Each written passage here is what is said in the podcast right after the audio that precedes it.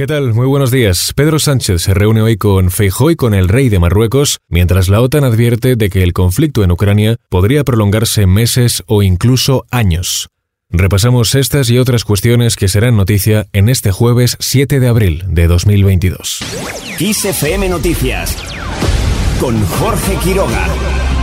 La OTAN advierte a los aliados de que se preparen para un conflicto en Ucrania de meses o incluso años. El secretario general de la OTAN, Jens Stoltenberg, ha pedido ser realista respecto al desenlace de la guerra y ha advertido a los ministros de Exteriores de los países aliados que hay que estar preparados para una guerra larga que exigirá, dice, esfuerzos en tres ámbitos. El apoyo a Ucrania, el mantenimiento prolongado de las sanciones y el fortalecimiento de las defensas propias.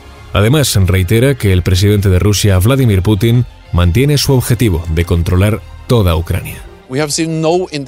No tenemos indicios de que el presidente Putin haya cambiado su ambición de controlar toda Ucrania y también de reescribir el orden internacional. Así que necesitamos estar preparados para el largo plazo. El secretario general de la OTAN también informó de que en la reunión de ministros de Exteriores aliados que continúa este jueves en Bruselas, intervendrá el ministro de Exteriores ucraniano Dimitro Kuleva, quien tiene previsto comparecer junto a Stoltenberg.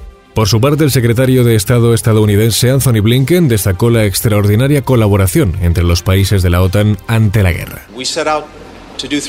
Dijimos que haríamos tres cosas si Rusia decidía llevar a cabo esta agresión horrible contra Ucrania.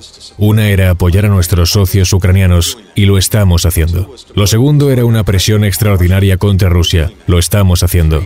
Tercero era garantizar que reforzábamos la defensa de nuestra alianza, y lo estamos haciendo.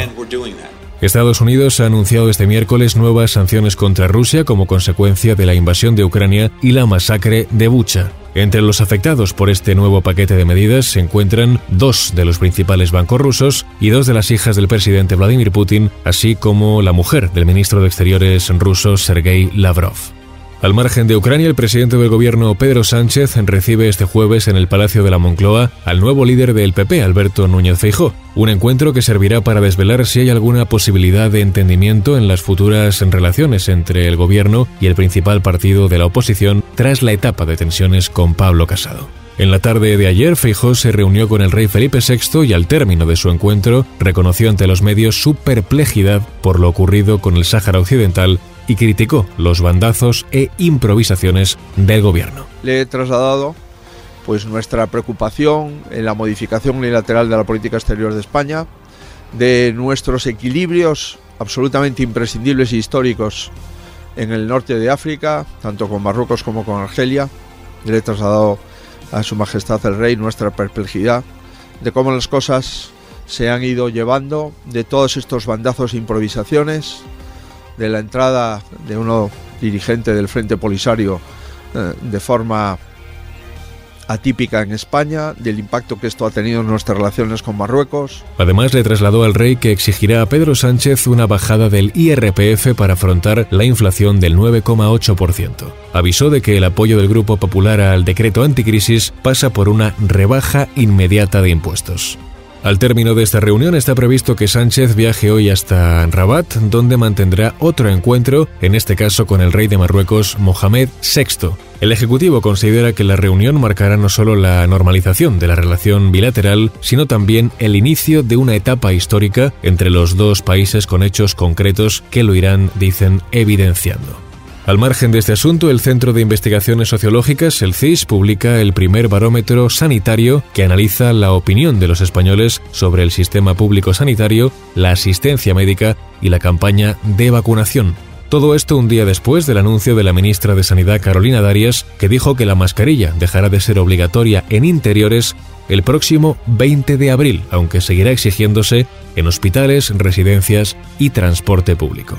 El consejero de Sanidad de Galicia, Julio García Comesaña, reaccionaba de esta forma a la noticia de la ministra Darias. Nosotros desde Galicia habíamos pedido ya en las reuniones anteriores que hubiera un tiempo entre la adopción de la medida de eliminar los aislamientos y esta medida tan importante que vamos a tomar ahora, que hubiera al menos 15 días. La verdad es que va a haber tres semanas, por lo tanto, bueno, estamos satisfechos con esa proporcionalidad y esa temporalidad que nos dé tiempo a ver el efecto de la medida de eliminar los aislamientos y a continuación, pasada además la Semana Santa, pues tomar esta decisión de eliminar las mascarillas en el interior o dejar de ser obligatorias, para ser exactos.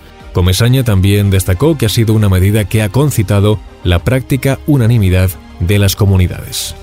Vamos ahora con otras cuestiones. Las grandes empresas del ámbito turístico hacen balance de la situación del sector dos años después del estallido de la pandemia. También está previsto que valoren cómo les está afectando la invasión rusa de Ucrania a escasos días de que comience la Semana Santa. Por otro lado, el precio medio de la electricidad en el mercado mayorista baja hoy un 15,76%. El precio por megavatio hora que se espera para este jueves es de 214,79 euros según el operador del mercado ibérico de la electricidad. Si lo comparamos con datos de hace un mes, el promedio será un 42% inferior al que se marcó entonces, cuando la electricidad superó los 300 euros durante ocho jornadas consecutivas, llegando a superar los 544 euros en su día récord, el 8 de marzo.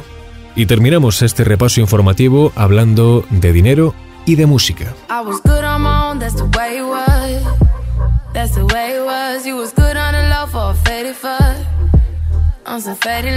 Rihanna ha sido añadida a la lista de multimillonarios de 2022 de la revista Forbes. La cantante de Believe It es además la primera multimillonaria de Barbados y la artista musical femenina más rica de todo el mundo.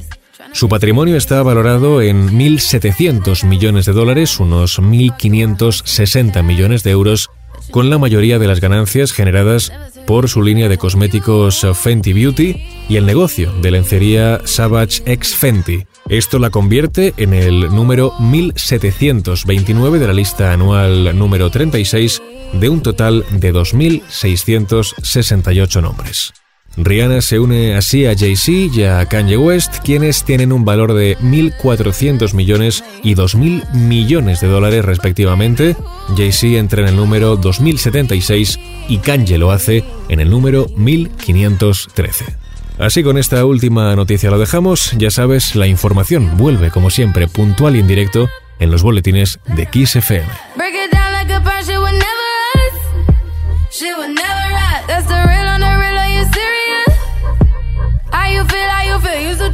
Shit I was kicking to you. Had some fun on the rondo, I'll give it to you. But baby, don't get it twisted. Don't get you was just another nigga on the hit list. Trying to fix any issues with a bad bitch. Didn't tell you that I was a savage? Fuck your white horse and a carriage. But you never could imagine. Never thought you could have it. You need